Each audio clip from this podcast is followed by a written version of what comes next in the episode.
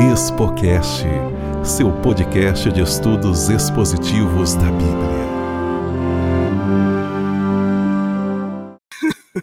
Bom dia, boa tarde, boa noite. Está começando mais um Expocast, seu podcast de estudos expositivos da Bíblia. Aqui comigo, mais uma vez, estão Vinícius Velasco, de forma não proposital, no meio de Ariel. no meio aqui, entre dois opostos, digamos assim, né? Eu acho que se o, o Walter tivesse aqui, ele que ia ficar no meio, porque ele se considera um armino-calvinista, né? Então... É mesmo? O que, que, é isso? O que, que, se resume a isso? Não será? sei, depois a gente pergunta para ele. Depois eu vou para ele. Às vezes é a mesma coisa que eu e não tô sabendo. Novamente, aqui Ezequiel Gomes, seja muito bem-vindo mais uma vez, meu amigo. Muito obrigado, Ariel e Vinícius. É uma honra estar com vocês aqui para mais um ExpoCast. Oh. E agora tratando aí dos termos de um dos textos mais interessantes e complicados hum. da vida, né? É. 6 a 13. É isso aí, vamos que vamos. Estamos entrando aí numa parte mais complexa, numa parte mais apimentada, digamos assim, né? Não, não, não, não entenda mal, né, querido ouvinte, mas sim uma. uma Estão falando que está sem imagem. Deixa eu ver aqui o que, que, é que está acontecendo. É o que está acontecendo? É, o Willy está falando que a gente está sem imagem. Eu, eu não. Então confere no YouTube. É, vou dar um, olha, olha, aí, ó. Tá, aqui tá com imagem, tá tudo correto, Willy. Dá uma olhadinha aí no seu que o problema tá aí. Entrando aí numa parte mais. Ó. Olha o eco chegando aqui agora. Mas é isso aí, gente. Nós estamos chegando aí numa parte um pouco mais complexa, em que existem divergências de pensamento, em que existem duas correntes principais né, dentro da, da teologia né, soteriológica, né, a teologia da salvação, é, em que muitas pessoas se, é, se encontram aí de um lado e de outro, né? Como eu disse, não, não. Pro, não, não propositadamente, né? O Vinícius está no meio aqui. e aí nós vamos tratar hoje sobre Romanos capítulo 9, verso 6 ao verso 13, de forma bem rápida. No último podcast, né, no sábado que vem nós não tivemos, inclusive agradecemos mais uma vez aqui a presença do Ezequiel Gomes, é, não abrir mão da participação dele, principalmente nesse capítulo 9 de Romanos, e, e espero que até no capítulo 11, fica aqui o convite.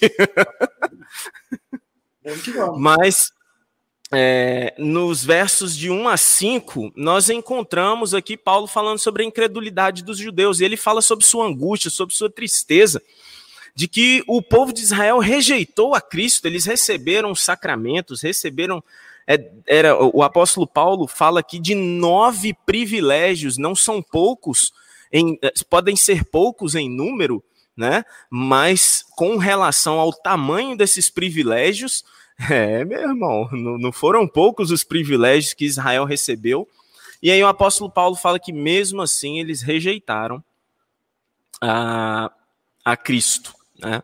E aí, dos versos 6 ao verso 13, nós vamos ver aqui o que, que vai acontecer e o que, que o apóstolo Paulo vai falar aqui dos versos 6, do verso 6 ao verso 13.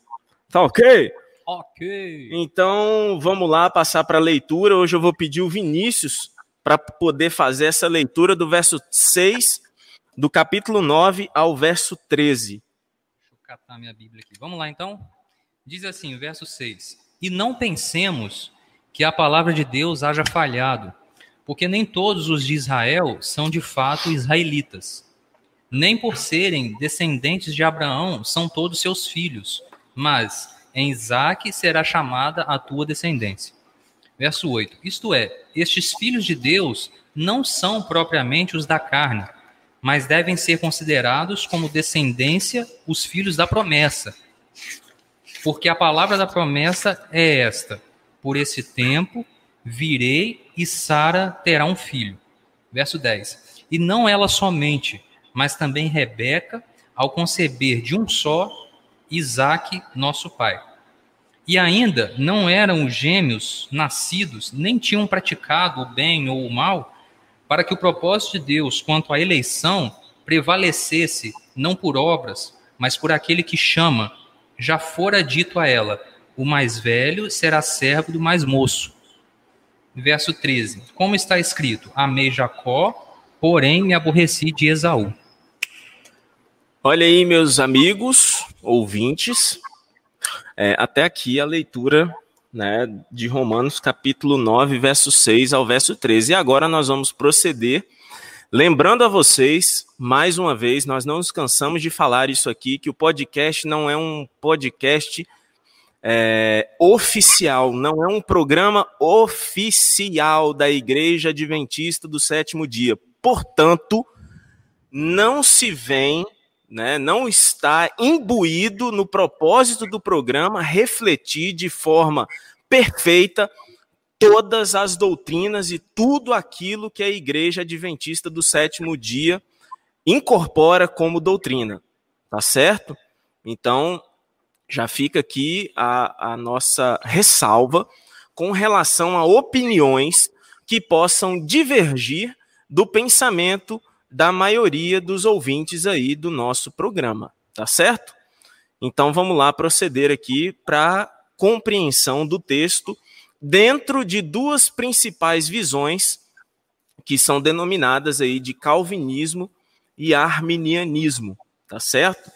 Ezequiel, é, o apóstolo Paulo ele começa aqui no verso 6 falando o seguinte: não pensemos que a palavra de Deus haja falhado porque nem todos os de Israel são de fato israelitas. O que, que o apóstolo Paulo, principalmente nos versos 6, 7, 8, né, 9, verso 10 também, o que, que o apóstolo Paulo está querendo dizer com isso aí?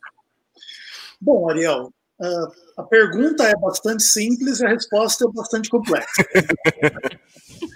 Porque o que acontece é o seguinte: uma coisa importante dos ouvintes entenderem é que quando você analisa uma doutrina, você faz uma coisa um pouco diferente de analisar um texto. O que nós estamos fazendo aqui é a exposição do texto. Entretanto, em cada vírgula do que o texto diz está imbuída uma doutrina. Então, por exemplo, a palavra de Deus falha, que evoca a ideia, Deus falha, Deus deu uma palavra, Deus deu uma revelação, essa revelação pode falhar? Você percebe que você já tem dois, três, quatro temas importantes aqui que uhum. podem ser estudados da perspectiva de múltiplos outros textos da Bíblia. Isso é uma coisa importante de entender.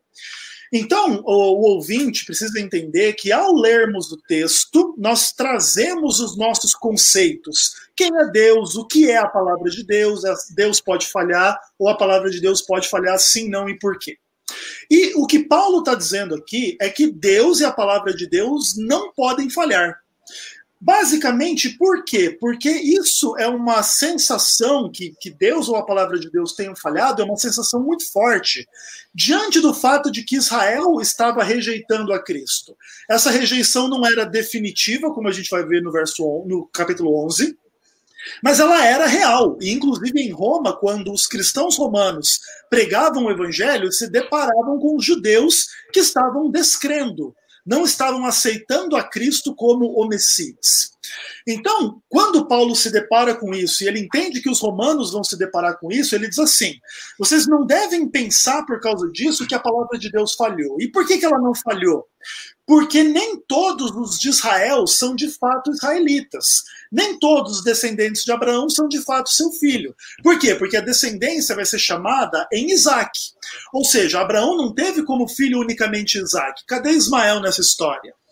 Porque se bastasse você ser filho de Abraão para você ser salvo ou ser da, da, nação de Israel, Ismael seria tão da nação de Israel quanto o, o, Isma, o Isaac. E não é assim. Também depois ele vai dizer que Isaac ele vai ter dois filhos da Rebeca, e ainda assim Deus vai escolher um, Jacó, e vai preterir outro, Esaú. A gente não vai adiantar tanto os próximos versos. Uhum. O fato é que aqui evoca-se um monte de questões a respeito de quem forma a nação de Israel, e a gente já começa a ver a complexidade. Por exemplo, a primeira pessoa que vai dar origem à nação de Israel é um, é um não israelita, que era o vô de Israel, que era Abraão. Abraão, quando ele foi chamado, ele não era israelita, até porque ele não pode ser filho do seu neto. ele não era circuncidado, porque ele tá só parecendo, vai... Tá parecendo Dark aí, né? ele não pode ser circuncidado, porque ele só vai ser circuncidado, essa, essa lei só vai ser dada depois.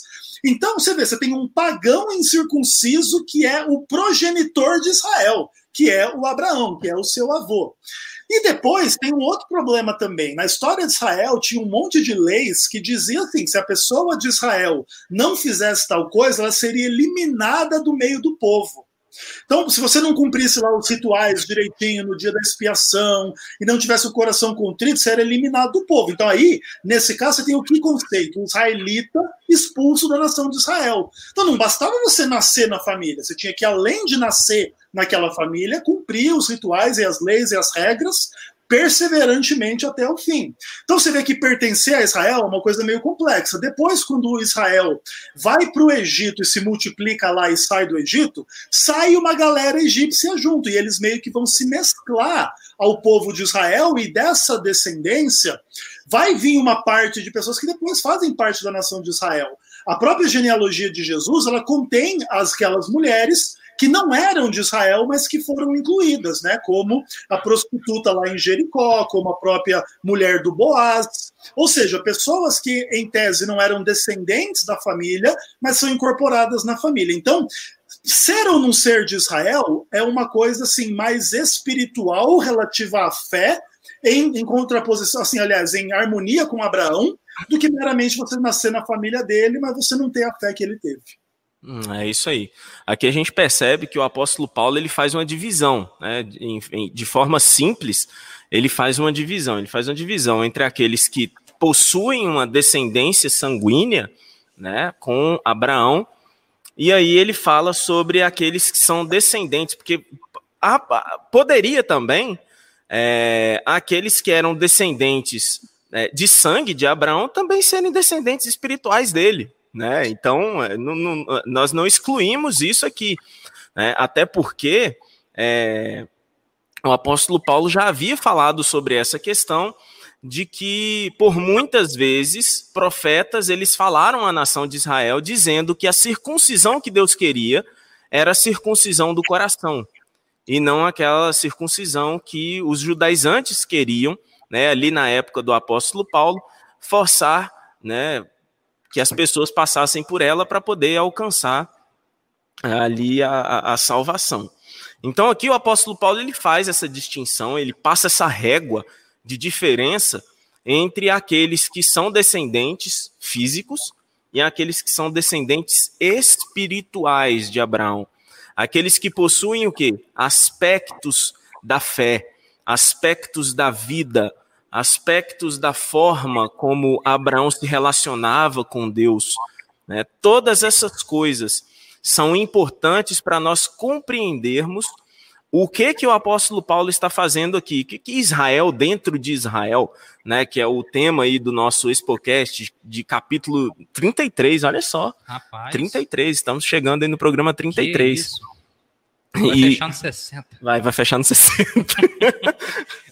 Então aqui o apóstolo Paulo está passando uma régua, como o, o Eliezer já, Eliezer Ezequiel, ele já falou aí de forma um pouco mais é, é, cheia, né, digamos assim, sobre essa diferença que o apóstolo Paulo está fazendo aqui.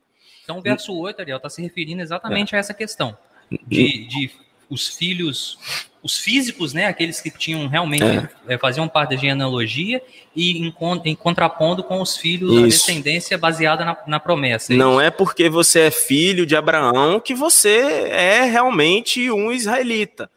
Né? Não é porque você possui lá, que você é da tribo de não sei quem, que isso vai fazer de você é, é, é um filho de Deus, de, realmente, entendeu? Então, aqui o apóstolo Paulo ele fala né, sobre isso. Ó. Isto é, estes filhos de Deus, e aí essa é uma parte muito, muito primordial para mim, quando o apóstolo Paulo fala sobre estes filhos de Deus, ele, ele está falando daqueles que são diferentes dos filhos da carne. ele fala que estes filhos de Deus não são propriamente, ou seja, podem existir filhos de Deus que são israelitas, mas não são propriamente. Ou seja, não são exclusivamente. Não é isso que define. É, né? Não, não é isso que define. Não é porque você é filho de Abraão que você possui ali a, a, a o que nós chamamos aqui, né, principalmente na, na, na nossa visão, essa eleição de Deus. Pode falar, Ezequiel. Uma coisa interessante dentro desse ponto é a gente dar uma olhada lá no texto de Deuteronômio 10, porque o que acontece?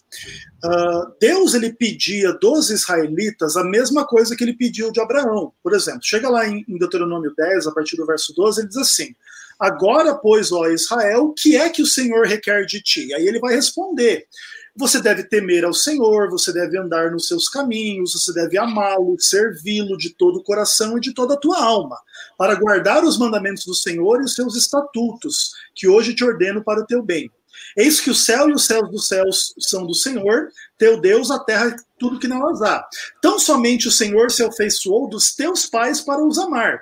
A vós outros descendentes deles escolheu de todos os povos como hoje se vê e aí vem a implicação. Então, circuncidai, pois, o vosso coração, e não mais endureçai vossa serviço, pois o vosso Deus é o Deus dos deuses e o Senhor do Senhor, o Deus grande, poderoso e temível, que não faz acepção de pessoas nem aceita o suborno. Faz justiça ao órfão, ao viúva e ama o estrangeiro, dando-lhe pão e veste. Amai, pois, o estrangeiro, porque foste estrangeiro na terra do Egito. Quando Jesus ele é confrontado com a ideia do que, que é mais importante na lei de Deus, é esse texto que ele evoca: é amar a Deus e amar ao próximo. E aqui o próximo, inclusive, é o estrangeiro. Então, o que acontece? A impressão que dá na relação entre Israel e Deus, a primeira impressão é que Deus só ama, só escolhe, só quer o bem a Israel e que se exploda o resto. Uhum. Só que nesse movimento aqui presente em Deuteronômio 10, Deus escolhe Israel, no meio de todos os povos, para que Israel demonstre o amor de Deus ao estrangeiro. Sim. Então, assim, é como se Deus desse um privilégio primeiro a Israel, para abençoar o mundo em segunda instância. Não era simplesmente para Israel ser abençoado e que se exploda o resto. Uhum. Era um é privilégio uma... junto com a responsabilidade, né? Perfeito. É, um, é uma relação um pouco mais complexa do que do tipo assim, eu escolhi Israel, não escolhi o resto, vai dar tudo certo para Israel, vai dar tudo errado com o resto. Eu só amo Israel, eu não amo o resto. Eu só vou salvar Israel, o resto não. Não é tão simples assim. O israelita que é eleito, ele deveria fazer essas coisas todas inclusive circuncidar o coração. Então vamos imaginar uma hipótese em que o israelita tinha o pênis circuncidado, mas não circuncidasse o coração, não ia adiantar nada e ele não amasse o estrangeiro, não amasse a Deus, ou não amasse uh, o, o, próximo, não ia adiantar de nada. E uma outra coisa importante no fim é que no texto que revela a eleição de Israel, se diz que Deus não faz acepção de pessoas. Ou seja, Deus ele escolhe Israel com vistas à inclusão dos outros, não à exclusão. Sim, exatamente. É justamente isso que Israel faz, né? Ou é... deve, e quando não faz é infiel e Deus pode rejeitar. É. então, é, principalmente com relação a essa parte, né, de, de, que Deus ele não é, não faz acepção de pessoas, é de que independentemente da nação, da, da, da etnia, né, de, de, tal pessoa, Israel ele deveria levar esse amor de Deus, né, para outras pessoas, porque como a gente pode ver aqui, nem todo mundo, né, se não a maioria, não aceitou Jesus. Então, né, como é que, como é que ia ser isso, né? Então, é, isso é algo que é visto no Antigo Testamento, a parte do amor a Deus, né, do amor que, que o, o homem ele deveria ter a Deus, o amor pela palavra de Deus, por seus estatutos, isso não é algo é, é, é, é que nós compreendemos como se fosse é, alguma coisa assim só do Velho Testamento, ou, ou se fosse algo que só estivesse presente no passado, mas isso, essa, essa convivência entre Deus e o homem, é algo que está presente desde o, desde o primeiro momento da criação e até o último momento da, da, da, da, vida neste mundo. Entendeu? Então, é, esses aspectos de obedecer a Deus, de permanecer nos caminhos dele, de amar a Deus sobre todas as coisas e de amar ao nosso próximo, né, independentemente de quem ele seja, de qual seja a etnia dele, do, do, que, do que ele acredite, né, de todas essas coisas, nós devemos sim respeitar e amar a, a, a essas pessoas. E aqui. Ah. uma pergunta uh, em relação a essas coisas assim, que é uma consideração e uma pergunta. Tipo, uhum. O Paulo ele cita muitos textos do Antigo Testamento nessa passagem. Às vezes isso não fica claro para as pessoas, mas, por exemplo, quando ele fala em Israel será chamada tua descendência, é lá em Gênesis 21, verso 12. Porque a ideia é a seguinte: tipo, Abraão estava angustiado como que isso ia se cumprir.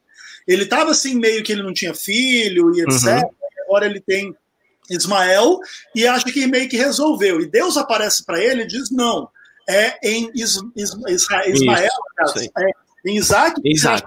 a tua descendência, né? Uhum. Esse é um ponto importante. O Paulo ele evoca esse texto, depois aquele, aquele que quando eu voltarei, você terá um filho de Sara, e Sara dá risada, é também né, o texto de Gênesis 18, verso 11. E aí tem a questão de Rebeca e os dois filhos no ventre ali. Então, Paulo ele está embasando o argumento dele, não, por exemplo, assim, de que o Deus do Antigo Testamento agora mudou e agora no Novo Testamento ele vai falar a verdade. Não, ele já falou isso desde o começo, e só que os israelitas não estavam percebendo, eles estavam se apegando a ser filho de Abraão, então vai dar tudo certo. Mas Jesus mesmo havia falado: ah, Deus pode pegar essa pedra e fazer dessa pedra um filho de Abraão. Então você tem que crer e praticar as obras de Abraão. Mas aí entra a questão. Essa necessidade de fazer essas obras de Abraão, ela envolve um legalismo ou não? Porque acho que essa é um pouco da discussão que vai ser avançar daqui a pouco na salvação pela graça. Uhum. Tipo assim, Israel tinha que cumprir essas coisas para poder ser filho de Deus. Uhum. Abraão tinha que sair da sua terra, tinha que ser perfeito, tinha que fazer as coisas certas para ser filho de Deus. Isso implica em legalismo? Sim, não e por quê? É, se a gente for levar em, em, em conta o legalismo que nós vemos hoje, né? Se for, se legalismo for obedecer a Deus, então, então implica em legalismo, né? Bem, então implica em legalismo, porque não tem problema nenhum, né? Se for é, nesse aspecto, não. Se for nesse aspecto de que, é, é, pô, com, com, com desculpas aí a, pela expressão, mas se Deus ele pede para que nós obedeçamos a Ele, se isso for ser tratado como legalista, pô, você é o legalista mais feliz da Terra, uhum. porque é, é, se Deus pede a minha obediência e, e ele me dá, segundo a Bíblia, a força, o poder para querer e para executar toda boa obra, então não vejo problema nenhum em falar que eu estou sendo legalista, entendeu? Jesus seria o maior legalista de todos. Exatamente. Exatamente. Agora, o problema, uma... o problema é quando o legalismo está atrelado a um outro sentimento de que a lei tem funções e poderes que ela não tem na verdade. É. Perfeito. Aí, quando se leva para esse ponto, é um problema ser legalista, teoricamente. Agora, Exatamente. se legalismo foi isso aí, de guardar, fazer o que Deus Não. pede, eu quero ser, eu quero ser legalista. Perfeito. Vinícius tocou no ponto principal. Uhum. O legalismo que se combate no Novo Testamento e no cristianismo é o legalismo de você tentar usar a lei para se desculpar de cumprir as questões mais amplas e ser salvo mesmo assim. Então, por exemplo, Isso eu sou circuncidado, então eu não preciso aceitar a Cristo, porque pela minha circuncisão eu estou salvo. Eu não preciso amar. Não preciso amar a Deus ou ao próximo, incluir o gentil e etc. Então, esse legalismo é o que Paulo combate. É o legalismo de eu me apegar a um aspecto da lei para me desobrigar dos aspectos mais importantes da misericórdia. Uhum da fé e do amor. Então, esse legalismo ele é perverso, ele é diabólico, mas ele não é o que o texto bíblico naturalmente recomenda, de que em resposta à ação da graça de Deus, a gente responde crendo e obedecendo. Isso, isso é importante, sim, de nós tocarmos, porque Infelizmente, né, muitas pessoas utilizam esses textos, né, de que, ó, Israel, ó Abraão, sai da tua terra, da, do meio da, da tua parentela, né, vai, faz o que eu te ordenar, né? E aí e, exatamente. E aí vem o, os argumentos, né, que nós conhecemos tão, tão bem, né, Ezequiel? É, então você tem que fazer um milhão de coisas para ver se Deus te ama, é. se ele vai aceitar você. Exatamente. Pô, se for assim, né, Vinícius? Caraca. Morto. Mas vamos lá. é, e aí ele fala, né, no verso 9, porque a palavra da promessa é esta: é, por esse tempo virei e Sara terá um filho. Né? Então, a, a descendência de Abraão não se daria, apesar de que aquilo era um costume naquela época, não pela vontade de Deus, não porque Deus queria que, não porque Deus abençoasse isso, entendeu? Essa questão da, da, da, de uma mulher pegar a sua serva e dar a sua serva ao, ao seu, ao seu marido, para que o seu marido tivesse um filho, né? Sara, ela se vale desse recurso para poder alcançar essa, essa promessa de Deus. Mas aí vem o que Deus fala: olha, não adiantou nada vocês fazerem isso aí. não adiantou absolutamente nada, porque é, é, é Sara que vai ter um filho, não é Agar, não é outra pessoa, é Sara. Ela vai nascer de um. O, o, o, filho da promessa vai nascer simplesmente, Ezequiel e Vinícius, de um milagre, entendeu? De um milagre. Então, e aí depois ele fala, né? Poderia ter aí o questionamento, como Vinícius falou, de que a escolha divina, né, por Isaac poderia ser muito fácil, né? Porque Ismael não era filho é, é, de Isaac, de, de Abraão com Sara. Ele era um filho como se fosse um filho bastardo, né? Era, ele era um filho bastardo, digamos assim. É, ele não era um filho é, é, do, do, casal. Mas aí o apóstolo Paulo vira e fala: não, então já que né, eu gosto de tratar o texto assim, porque parece que o apóstolo Paulo está conversando com alguém e já prevendo que essa pessoa vai ficar questionando: não, mas e isso, e aquilo, e aquilo outro.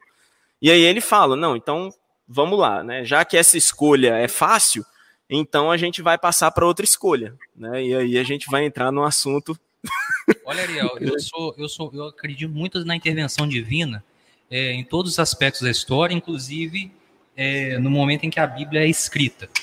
É, eu, eu posso dizer com, com, toda a categoria que se fosse necessário, é, e aparentemente até foi necessário Deus fazer com que gêmeos surgissem na barriga de é, Rebeca, para que anos depois Paulo desse essa mensagem aqui, né, se referindo aos dois como escolhas que Deus fez, é, Deus faria. Tá? Então, assim, é muito interessante a gente ver que os desdobramentos da história e como que a Bíblia é, acaba confirmando é, o, o, plano de Deus, o propósito de Deus sendo cumprido, mesmo que muitos anos depois, entendeu? Sim, Muito interessante isso. Exatamente.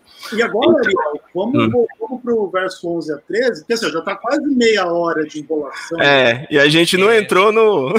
Começou a treta, né? Porque até aqui a gente está todo mundo no mesmo passo. Todo mundo bem, né? Tá. O podcast hoje terá uma hora e meia de duração, tá bom? É, no mínimo, né? Porque daqui a pouco vai ter gêmeo tretando aí. Como é que é isso? então vamos lá. Verso 11 a 13 é o, o, objeto assim de grande divergência a partir daqui, principalmente de grande divergência aí entre os estudiosos, né? Nós temos aí desde a, a, a reforma protestante aí com Martinho Lutero, é, João Calvino, John Hus, é, Zwinglio, enfim, vários reformadores e a corrente que é formada principalmente pelo pensamento de Jacobs Arminius, né? Ou, Armi, ou a corrente arminiana. E aí, verso 11 ao verso 13 parte aí dessa, dessa discussão.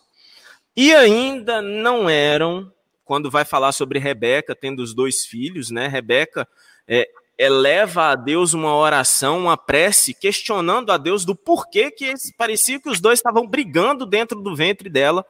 E aí Deus ele responde a Rebeca. Mas o apóstolo Paulo, antes de dizer qual foi a resposta de Deus, ele fala o seguinte: E ainda não eram os gêmeos nascidos, nem tinham praticado o bem ou o mal, para que o propósito de Deus quanto à eleição prevalecesse, não por obras, mas por aquele que chama, já fora dito a ela. E aí o apóstolo Paulo fala qual foi a resposta de Deus para Rebeca. O mais velho será servo do mais moço. Como está escrito, amei Jacó, porém me aborreci de Esaú. Ezequiel, sem mais delongas, e aí?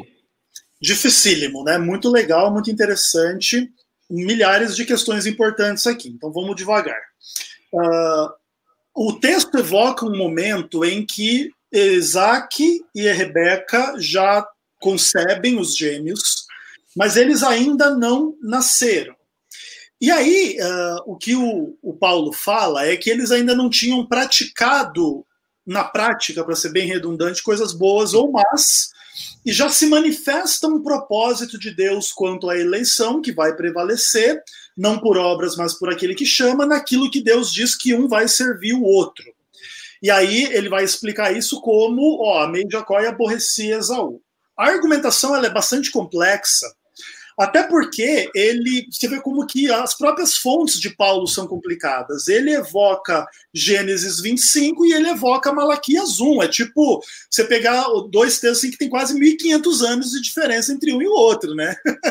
tipo, não é uma coisa que está dentro do mesmo contexto, é um negócio bem gigantesco, que basicamente também remonta a toda a experiência das pessoas históricas envolvidas, Isaac, Rebeca, Jacó e Esaú, e também as nações de Israel e de Edom, que basicamente são os personagens dessa trama. Então são indivíduos e também são grupos, são nações.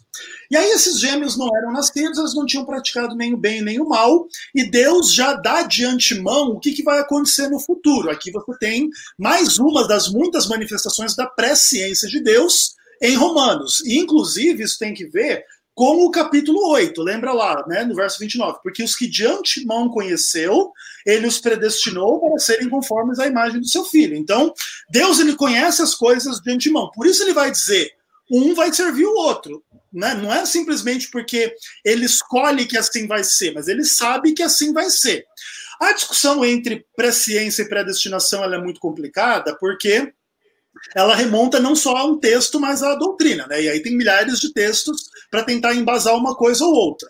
Mas a ideia é que, mais ou menos numa leitura calvinista, Deus sabe o que vai acontecer porque é o que ele definiu e ele decretou. Na visão mais arminiana, Deus sabe o que vai acontecer porque ele sabe mesmo o que as criaturas vão escolher. Ok? Então, essas são as duas primeiras diferenças na visão calvinista e na visão arminiana. O nosso problema como arminianos em relação à visão calvinista é que se isso aqui envolve o que Deus quer, não somente o que Deus sabe, Deus quer o bem de um, mas ele quer o mal do outro. Ele quer a eleição de um, mas ele quer a não eleição do outro. Ele ama um e ele odeia o outro, ele rejeita o outro, ele não quer o outro. E se assim for, aí remonta todo o problema da eleição lá em Deuteronômio 10. Então Deus só quer Israel e não quer os gentios. Deus só ama Israel e não quer os gentios. Então, se você é Israel, parabéns para você, Deus te ama. Se você não é de Israel, né, meus pêsames, Deus não te ama. E essas questões, elas são muito complexas, pessoal, no contexto da pregação do evangelho. Como que você prega o evangelho dizendo assim: se você for Israel, Deus ama você. Se você não for, ele não te ama existe um quê de talvez, talvez Deus ame, talvez Cristo morra por você, talvez você seja escolhido, talvez você vá para o céu. Só que como é que você lida com o outro, talvez? Talvez Deus não ama, Cristo não morreu por você, você não vai para o céu. Em geral, é muito difícil colocar isso nesses termos no contexto da pregação da palavra. Não só porque é difícil dizer isso para as pessoas, mas mesmo é difícil embasar isso biblicamente, porque ao final das contas, o que, que, diz a palavra? Uh, aquele que não ama não conhece a Deus, porque Deus é amor. Então, se Deus não ama, Deus não é amor. Tipo, é uma coisa complexa. Isso também não quer dizer que Deus, por ser amor, ele tem que concordar com tudo e todos para ele poder amar todos. Não, Deus pode discordar de Israel e pode discordar de Edom e, e pode fazer o que ele quiser, né? Inclusive, é, o que evoca-se aqui é a questão da soberania de, de Deus. E o propósito dele quanto à eleição, sabendo de antemão tudo a respeito de todos, Deus escolheu Jacó para cumprir um papel que, que, que Esaú não poderia cumprir. E não só não poderia porque Deus não deixou ou predestinou, porque o próprio Esaú não queria. E a prova disso é que quando Esaú precisou vender a primogenitura, ele não titubeou. Ou seja, já estava imbuído no próprio caráter de Esaú, nas suas próprias escolhas, essas características que lhe, não lhe permitiriam ser o que Jacó seria. Isso não quer dizer que Jacó era perfeito e sem pecado. Jacó é um cara sorrateiro, mentiroso, com vários problemas, mulherengo, né? ele vai ter várias mulheres, as mulheres vão alugar ele lá pelas mandadas, com uma mexerica, né? um negócio assim. Ah, eu peguei as mexericas, eu vou ficar com ele essa noite, tipo assim, né? então é um monte de coisas assim que esses caras, eles não são perfeitos e sem pecado mas ainda assim Deus sabe tudo a respeito deles e dos seus descendentes, escolhe Jacó e a sua descendência e pretere Esaú e a sua descendência, e o problema é quais são as implicações disso, mas eh, Ariel, pode explicar também, Vinícius, a gente pode... Negócio da mexerica. ah, Ezequiel, tá demais, cara. Manda, Ariel, manda brasa. Bom, vamos lá. Então, é, verso 11: E ainda não eram os gêmeos nascidos, nem haviam praticado o bem ou o mal, é, para que o propósito de Deus quanto à eleição prevalecesse não por obras, mas por aquele que chama. Esse, essa parte do texto pode estar adicionada aí no seu, no, na sua Bíblia de parênteses, né, porque ela provavelmente aí não está é, na maioria dos textos que foram encontrados aí, que formaram a tradução bíblica, mas ele é encontrado em alguns sim. E eu acredito que não exista um problema dele ser adicionado, né, independentemente da visão que se tenha, né, é... mas vamos lá. Verso 11. É, o apóstolo Paulo está falando aqui que eles não haviam nascido ainda, não haviam praticado nem o bem nem o mal. Aí, na visão calvinista, você não tem essa questão de presciência à parte daquilo que Deus decreta. Né? Deus só vê aquilo que ele decretou. Né? Se ele vê e se ele sabe que vai acontecer e ele não tem nada a ver com isso, né? ele, ele é um, um ser poderoso, soberano, que está a par das coisas que acontecem no mundo. Né? Isso é, dentro de uma visão mais fechada, né? Como é, fechada no calvinismo, né? Então você tem ali Deus, ele só conhece aquilo que ele predestina. Deus ele predestinou, ele decretou algumas coisas que nós encontramos aqui nesse texto, como por exemplo, a questão de que Jacó e Esaú não haviam praticado nem bem nem mal, né? Como eles não haviam praticado nem bem nem mal, então não haveria de que se entender que o apóstolo Paulo está dizendo aqui que ele Deus viu que Jacó, que Esaú iria rejeitar a primogenitura e que assim Deus escolheu Jacó para que Jacó é, para que Jacó fosse é, digamos assim maior, né, soberano de Esaú e que Esaú servisse a Jacó. Com relação a essa questão de eleição, pô, se Deus elegeu um e não outro, é, o apóstolo Paulo ele fala sobre isso dentro da visão calvinista, ele fala sobre isso no decorrer do capítulo 9, né, quando ele fala ali, de, é, de, é, o apóstolo Paulo responde três perguntas. A palavra de Deus falhou, Deus elege, e se Deus elege, há injustiça da parte de Deus, né? E aí a, e aí o, o, a pessoa pode até responder assim, né? Sim, a injustiça da parte de Deus em ele eleger uns e não outros. E aí o apóstolo Paulo, dentro da visão calvinista, responde: quem é você para poder questionar Deus? Né? Então, dentro dessa visão calvinista, Jacó ele foi eleito de Deus por causa da escolha divina. E ele recebeu a primogenitura por causa da escolha divina. Isso não exclui, e dentro do calvinismo isso é muito é, é, é, não é compreendido ou não é aceito por, pelas pessoas que não são calvinistas, de que a, a, a soberania de Deus não exclui a responsabilidade humana. Isso é algo que realmente é algo muito difícil de ser conciliado para os arminianos.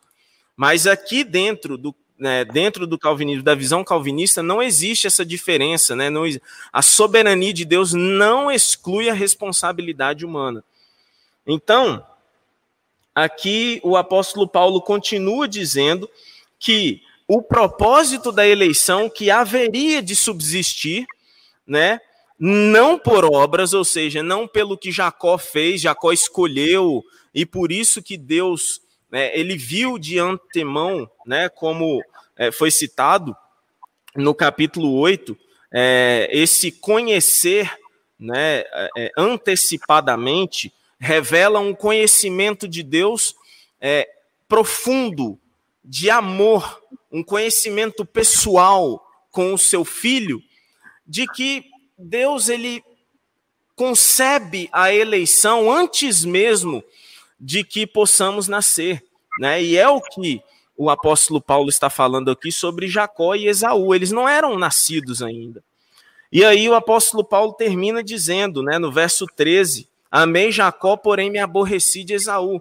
E ele está evocando aqui Malaquias capítulo 1, verso 2 e verso 3. Eu gostaria que, que você lesse aí na sua casa. É óbvio que essa, esse estudo é um estudo prolongado. Não tem como, né, Ezequiel, a gente pegar esses textos e fazer um podcast de 15, 20 minutos. Não há possibilidade de nós fazermos isso. Então, aqui no, no, no, em Malaquias capítulo 1, verso 2, vem dizendo o seguinte: Eu vos tenho amado. Israel está questionando a Deus. Se o Senhor nos ama, por que, que essas coisas acontecem conosco? Por que, que nós fomos levados em cativeiro? Por que, que isso aconteceu? Por que, que aquilo aconteceu? E, apóstolo, e, e aí Israel pergunta: Você ama a gente? Como você ama? Em que você tem nos amado? E aí Deus responde: é, Não foi Esaú, irmão de Jacó?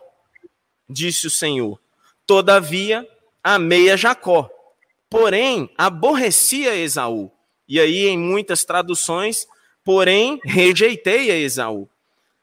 E fiz, e isso é algo muito mais importante do que o próprio aborrecer Esaú, que é o que Deus fez com a, o povo de Esaú e a terra né, de Edom.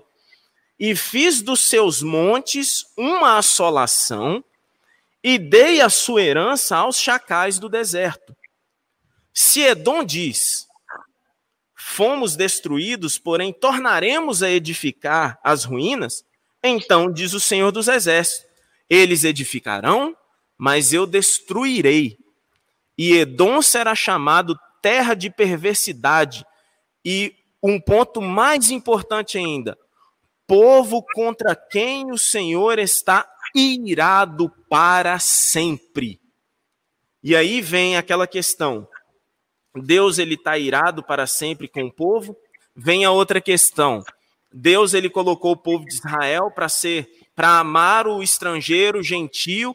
É óbvio que os eleitos de Deus, e isso parte do pressuposto de que Deus não faz acepção de pessoas, os eleitos de Deus estão em todos os lugares, em todas as nações, e hoje, né, na, no nosso contexto de várias denominações cristãs, os eleitos de Deus também estão espalhados por várias denominações cristãs. E eu acredito, e, é, e pela, pelo aceno positivo de Ezequiel Gomes, não existe uma diferença entre essas duas correntes de pensamento, né? nem calvinismo nem arminianismo. Então, é basicamente essa a visão aqui que, que eu tenho do texto. Vinícius, gostaria de de acrescentar alguma coisa? Eu vou, eu vou tentar acrescentar alguma coisa, né? Embora pareça muito difícil, mas eu vou tentar acrescentar alguma coisa. A questão é a seguinte: é, provavelmente é, essas coisas que eu vou falar é o que se aproxima mais um pouco da visão que a igreja adventista é, é professa. Pra ficar mais perto da sua boca, senão. Tá ruim, Tava ruim meu áudio é, não, não é que seja exatamente tá, uma visão, mas é talvez seja o que mais se aproxima. A questão nos versos, nos versos é, 11 a 13 aqui do capítulo 9, é, não é se é uma eleição ou não, se é uma eleição é, é, pela presciência de Deus ou se, se Deus quis realmente eleger. Mas uma questão que precisa ser levantada aqui é que se o texto está falando de salvação propriamente dita, olha, Deus elegeu um para se salvar, ou seja, para usufruir da eternidade após a volta de Jesus, ou não, se a eleição aqui não tem a ver com salvação. No, na, minha, na minha concepção, de acordo com, com o que eu pude entender do texto, e aí fica a seu critério, são várias, várias opções aqui de entendimento, fica a seu critério entender das três formas, de uma das três, ou de outra forma, se você quiser, se quiser comentar embaixo, fica à vontade. É, é que os textos não nos levam a entender que Paulo está falando nesse momento de salvação. Ele está falando de soberania divina e de que a vontade de Deus ela vai se cumprir independentemente da vontade humana. O, o, verso 11 e o verso 12, em primeiro lugar, eles não podem ser estudados de forma isolada, eles precisam ser estudados juntos. Porque tudo que é falado no verso 11 é, se concretiza nas palavras dadas a Rebeca, né, mãe de, de mãe de Jacó e de Esaú.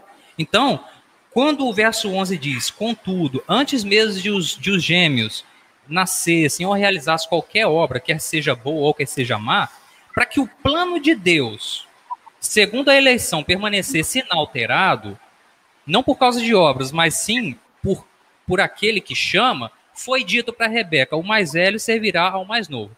Em primeiro lugar, eu concordo que existe uma eleição aqui, mas não concordo que essa eleição se refira à salvação por Deus querer que um fosse aquele que daria início a uma nação, ele se antecipa para Rebeca e diz para ela: o mais novo, o mais velho servirá ao mais novo. E eu não sei se vocês repararam, se a gente acompanhar na trajetória e na, no perfil de Jacó, dá a entender que Jacó era uma pessoa muito próximo da mãe. Isso por causa das atitudes dele, das, das atividades diárias dele. A gente sabe que Esaú era um cara do campo, um cara que saía para caçar, um cara que era o machão, vamos dizer assim.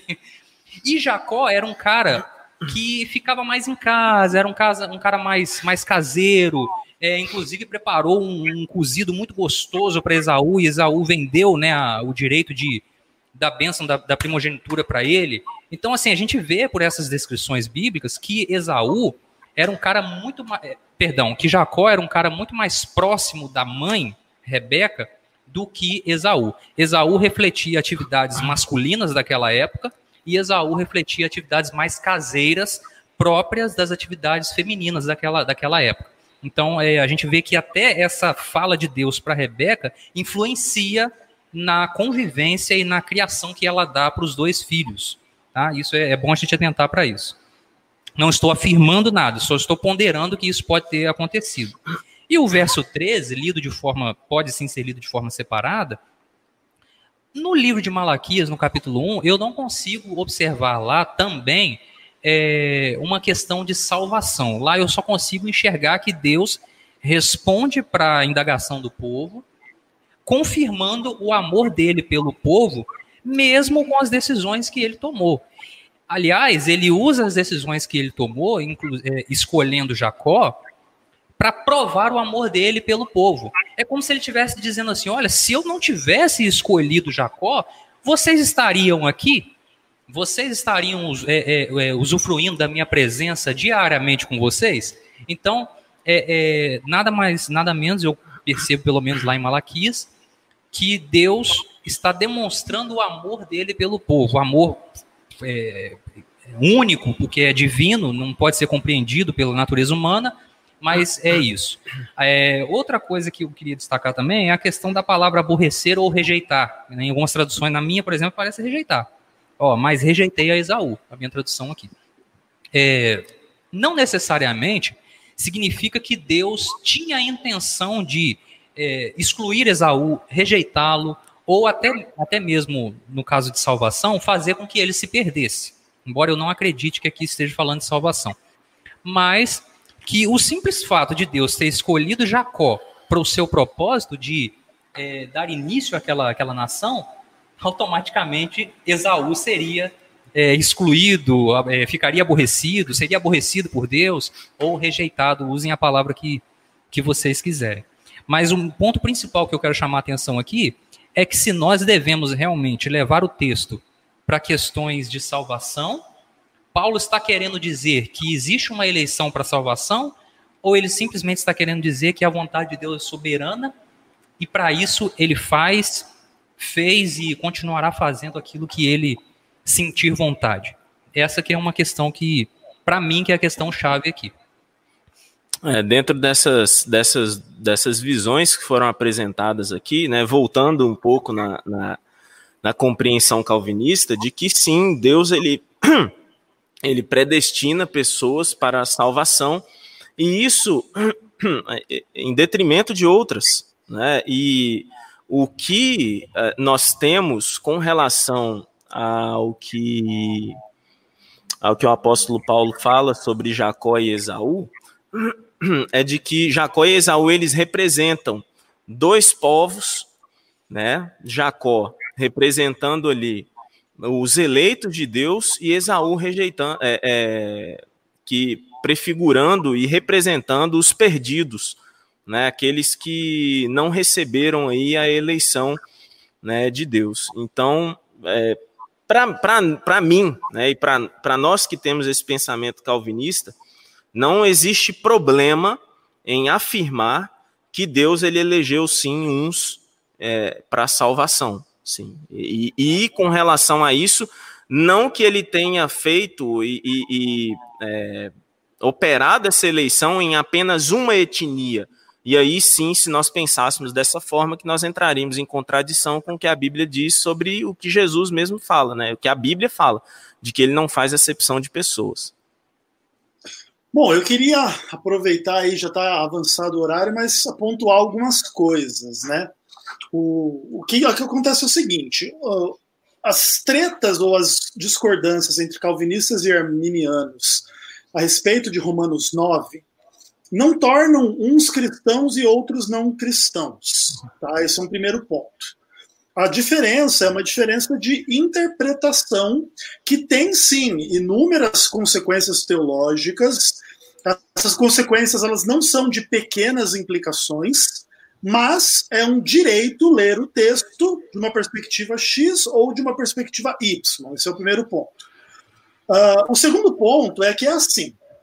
Uh, na, na percepção arminiana, a, a, eleição em Romanos 9 ela é uma eleição para o serviço, para cumprir esse papel de progenitor da nação da qual viria o Messias, que coube por escolha soberana divina a eh, Jacó, não a Esaú. Todavia, as escolhas de Esaú e de Jacó durante a sua vida ajudam a explicar um pouco dessa escolha divina. Não porque ela ocorra porque Jacó teve mérito e Esaú teve deméritos. Não, tanto Esaú tem os seus méritos e Jacó também tem os seus deméritos. Isso é uma coisa importante de dizer, mas também é importante dizer que, num sentido geral, Jacó era uma pessoa mais afeiçoada às questões espirituais do que Esaú. E, em função disso, até a primogenitura era uma coisa importante para Jacó e não era importante para Esaú. Uh, a, a, profecia da, da, própria mãe ali, etc., de Deus para a mãe, era importante para Jacó, né? Ele, ele trabalha nessa direção, ele obedece a sua mãe, ele paga um preço muito caro para isso, e a profecia também ela só se cumpre com a nação de Israel à luz da nação de Edom, porque Esaú, pessoalmente, nunca foi servo de Jacó. Inclusive, Jacó tinha muito medo que ele matasse, né, que o seu irmão o matasse. Outra coisa importante é que, assim, a visão arminiana não quer dizer que Deus é um mero espectador das escolhas humanas, como se ele não tivesse presente na realidade. Ao mesmo tempo, não pode significar que a história é meramente o decreto divino, ou como se fosse a vontade de Deus, porque aí a queda é a vontade de Deus, o pecado é a vontade de Deus, a descrença de Esaú é a vontade de Deus, Esaú ter vendido a sua primogenitura é a vontade de todas as desgraças e todos os pecados do mundo se tornam a vontade de Deus. E esse também não é um aspecto muito positivo e muito presente na Bíblia. Uh, outro ponto importante é o seguinte, texto de Malaquias para a gente avaliar, porque você tem inicialmente essa coisa de que uh, Deus vê para o povo de Israel assim: olha, eu amei você e eu aborreci Esaú, mas ele só critica o povo de Israel, ele não critica o povo de Esaú, de Edom, né? Ele critica o povo de Israel por causa dos dízimos, por causa do, Uh, por causa do, da questão de você separar da sua esposa, né, do divórcio, e, e, ele promete que ele vai enviar o anjo do Senhor para resolver as questões e para redimir e tudo mais. E aí, no capítulo 3, ele diz assim: que as pessoas elas veriam a diferença entre quem serve a Deus e quem não serve, entre o justo e o perverso. Dentro da visão calvinista, não tem diferença. É todo mundo injusto, é todo mundo perverso, tem ninguém justo. Mas aqui na visão judaica, bíblica, etc., existe uma diferença entre quem serve a Deus e quem não serve. E essa é uma diferença entre Esaú e entre Jacó, conquanto ambos fossem pecadores e ambos, ambos fossem indignos, tá bom? E por fim, a questão assim que Deus amou um e rejeitou o outro é uma coisa assim, tipo, que a gente tem que evitar de ler esse tipo de coisa como tomando o dito pelo não dito. Ah, então Deus amou Jacó e não amou Esaú, porque aí nesse caso Deus perde a, a, própria essência da sua natureza como amor, e aí precisaria estar sendo apresentado ao próprio Deus, que é amor. Então não tem uma pessoa que Deus não ama. Agora, vamos pensar assim: Deus ama todo mundo, mas ele aborrece aquele que, sendo amado por ele, escolhe o mal. E ele prefere aquele que, sendo amado por Deus, escolhe o bem. Então, dentro desse ponto, é possível você fazer essa linguagem. Deus preferiu um do que o outro mas não como uma coisa de si mesmo, mas é uma segunda instância. É Deus reagindo ao que cada um é e ao que cada um escolhe. E você escolheu o bem, Deus ama você. Você escolheu o mal, Deus te rejeita. Mas não é uma coisa simples. E aí, ao final das contas, isso também quer dizer o quê? Uma postura sinergista de Deus em relação ao homem. Se você escolher o bem, ele vai te escolher. Se você escolher o mal, ele vai te condenar. Então, dentro desse sentido, existe o quê? Uma reação de Deus ao que o homem é e ao que o homem faz. Por isso ele ama um e rejeita o outro. Não porque de si mesmo Deus só tem amor por um e só tem ódio pelo outro. Isso seria um quadro um pouco mais incoerente. Mas esse é um quadro, sim, simplificado da questão. É isso aí, meu povo. Vocês estão vendo aí como é que o negócio é, né? Como existem divergências. E é, voltando, só para nós encerrarmos aqui, voltando no ponto inicial da fala do Ezequiel, além de não afirmarmos que por acreditar numa de uma forma, de interpretarmos o texto de uma forma ou de outra, isso não significa e não é ponto crucial para dizer que Ezequiel Gomes é salvo e Ariel não, ou que Ariel é salvo, ou que Ezequiel, Vinícius, enfim, tá? Então, essa divergência com relação à soteriologia, com relação né, à doutrina de salvação, ela não interfere no quadro de salvação. O que, que poderia interferir no quadro de salvação? Você rejeitar Jesus. Isso. Tá? Ariel, se o Ezequiel acredita é, da forma como ele acredita, que é a presciência de Deus que uhum. está sendo é, revelada nesses momentos aqui, é, ele vai se entregar a Jesus, ele não sabe do seu futuro, ele não sabe o momento da volta de Jesus e a vida dele vai seguir da forma como tem seguido. Em contrapartida, você acreditando que Deus elege uns para se salvar e outros para se perderem, mas é Deus quem sabe, é Ele quem elegeu. Você não sabe, meu amigo, e nem vai saber. Então, na, na, verdade, o Espírito Santo, ele, como a gente já falou, hein? Sim, o Espírito Santo. Sim, mas ele... é, é essa questão chave. É essa uhum. questão chave. É, a convicção da salvação se mostra. Ela é pessoal. É pessoal é e pessoal. se mostra em vários é, critérios que Paulo mesmo já esboçou Sim. em, textos para trás que a gente. E lembrando e então, lembrando que o calvinismo ele não é como muitos acreditam uma uma ideia, uma corrente de pensamento ou doutrinas que o Ezequiel caiu que elas se fazem a partir do momento em que o homem está ali, ele, ele é salvo e ele vai viver é, da forma como ele quiser e, e ele vai continuar salvo. É, eu nunca eu nunca vi isso nos escritos de João Calvino. Existem cinco pontos do calvinismo e um deles que vem depois da eleição incondicional, que está ali presente em Romanos 9, 11, é, João Calvino fala que o crente ele persevera, que é o ponto chamado de perseverança dos santos. Então, não acredite que se você é, é, acredita no calvinismo, se você é calvinista, você acredita numa graça barata. Porque eu, sinceramente, eu, eu já li bastante já E dói até, muitas vezes, ouvir sobre a ira de Deus. É, Deus é um Deus de amor, realmente, mas ele é um Deus que se ira também. Seria estranho falar de graça barata é. se, relaciona, se referindo a Jesus, né? É, exatamente. Em qualquer aspecto, em qualquer ele que qualquer seja, aspecto. seria muito absurdo de nossa parte falar de uma graça barata quando a gente se refere a Jesus Cristo, né? Pois é. Então vamos ficando por aqui. Hoje completamos uma hora de programa. Acostume-se, porque no capítulo 9, infelizmente, não há possibilidade de nós aliviarmos a interpretação bíblica. Não tem como. É muito difícil. Um Fique abraço, com Deus. Pessoal. Tá, nós agradecemos ao Ezequiel. O Ezequiel caiu, provavelmente não, não deve voltar, a internet deve, deve ter caído, mas nós agradecemos aqui ao Ezequiel. Lembrando que esse daqui é um programa de fomento ao estudo e não um programa de chegar para você e falar: olha, você tem que acreditar desse jeito aqui, porque é desse jeito, essa é a verdade das verdades. Não, irmão, pega sua Bíblia, vai estudar, peça ao Espírito Santo compreensão da palavra de Deus. Tá ok? Um abraço para você e até a próxima. Expocast